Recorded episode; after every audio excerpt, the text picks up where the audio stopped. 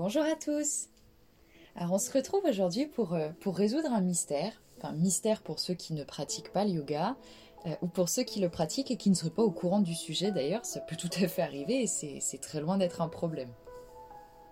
Alors au moment où je publie ce podcast, nous sommes aujourd'hui le 21 juin, début du solstice d'été, jour de la fête de la musique, mais aussi de la journée mondiale du yoga.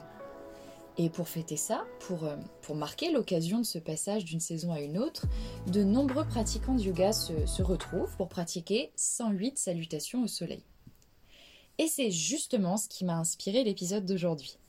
Pourquoi 108 salutations exactement? Et si je vous disais que ce nombre n'était pas choisi au hasard, et encore moins uniquement lié aux salutations au soleil du 21 juin?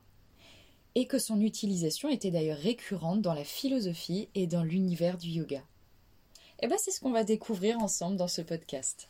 Alors, le nombre 108, c'est en fait un, nombre sacré pour l'hindouisme, le jaïnisme et le bouddhisme.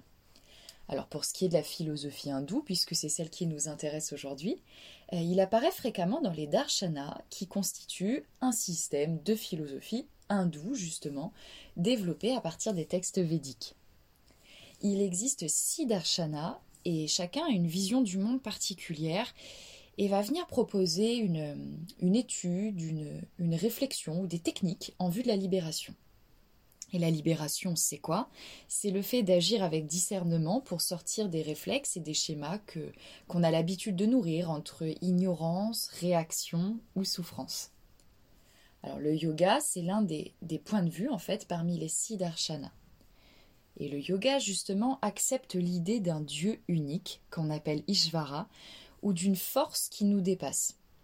Et c'est d'ailleurs pour ça qu'on n'est pas obligé de parler de Dieu en yoga. On peut très bien parler du monde, de, l'univers, peu importe comment on souhaiterait l'appeler. Alors j'en profite pour le préciser, euh, la pratique du yoga présente une grande ouverture et une neutralité spirituelle et en fait, elle va venir s'adresser à toute personne, quelles que soient ses convictions religieuses, hein, que, cette personne en question soit athée ou croyante. Alors, dans le yoga, on, va venir insister sur le détachement, euh, détachement qui consiste entre autres à se tourner vers cet être ou vers cette chose suprême. Le but étant d'entrer en relation intime avec lui et de s'abandonner à lui. Et c'est ce qui va nous aider à comprendre pourquoi le nombre 108 apparaît dans de nombreuses reprises hein, dans les darshanas qui sont une des sources du yoga. Alors on ne peut comprendre la force symbolique de, de ce fameux nombre qu'en le décomposant. Le 1 représente Ishvara, ça veut dire Seigneur suprême en sanskrit, et le Purusha, la conscience spirituelle euh, personnelle qui est à l'intérieur du corps.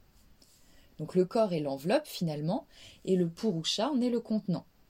Et cette conscience personnelle est en fait liée à la conscience supérieure, la conscience universelle qu'on appelle le Brahman.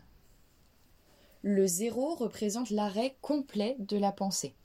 Donc dans un état de repos total, l'esprit est figé, pur et parfaitement transparent. Le 8 symbolise l'infini, c'est-à-dire la prakriti. La prakriti représente aussi ce qui est perçu et qui change, contrairement au purusha qui est immuable.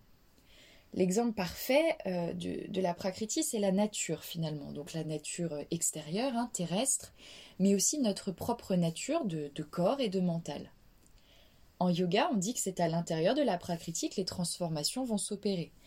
Euh, c'est finalement là que vont se dérouler toutes les transformations qu'on met en place en suivant les huit branches du yoga, par exemple.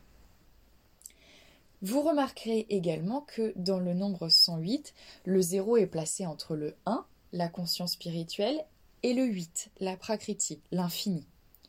Il représente donc un mental parfaitement clair et l'arrêt complet de son activité. Et finalement, on en revient à ce dont je vous parlais dans l'épisode sur les huit branches du yoga, justement, c'est-à-dire l'état de samadhi. 108 évoque justement cet état de samadhi, cet état de, connaissance parfaite, où seul va venir euh, persister le témoin le témoin du vivant qui réside dans sa vraie nature. C'est la libération, c'est le retour à la source, euh, c'est aussi l'état d'union parfaite avec le Brahman, la conscience universelle, euh, l'état d'éveil, la libération, l'illumination. En fait, le nombre 108, c'est le tout, c'est la réalité absolue.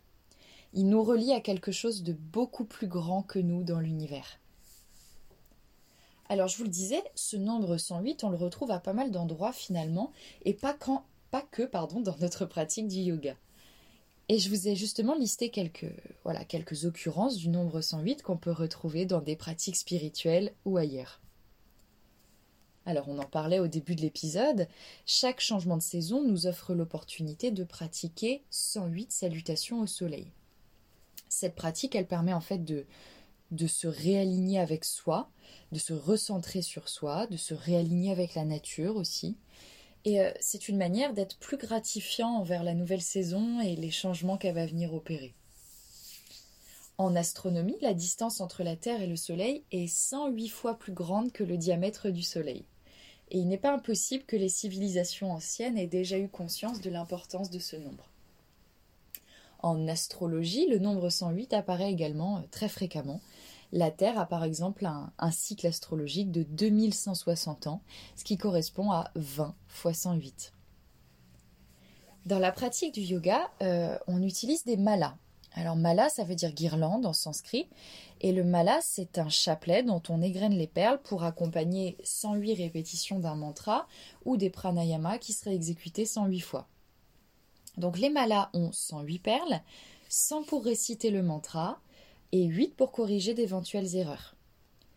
Alors pour d'autres, euh, ces 8 dernières perles, elles seraient plutôt des offrandes à Brahman ou au maître. On peut aussi trouver des malas à 109 perles, 108 hein, plus une perle dédiée au gourou. De nombreux temples bouddhistes ont 108 marches qui représentent les 108 étapes vers l'éveil spirituel. En Ayurveda, il existe 108 points d'énergie répartis sur le corps.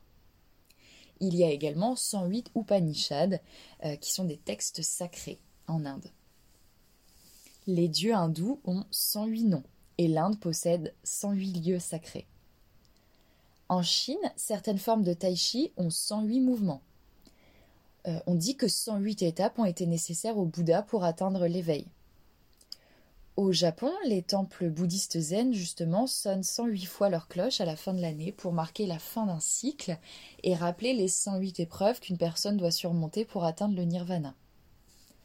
Donc, on le remarque, comme le mantra Om, le chiffre, le nombre plutôt, 108, semble nous ramener à un tout, à cette force beaucoup plus grande que nous, euh, peu importe le nom qu'on souhaite lui donner.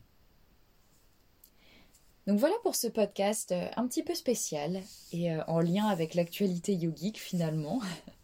Euh, je vous retrouve la semaine prochaine pour un nouvel épisode, comme d'habitude. En attendant, j'en profite pour vous remercier du fond du cœur pour votre écoute et je vous souhaite une excellente journée et je vous dis à très vite. Et surtout, prenez soin de vous.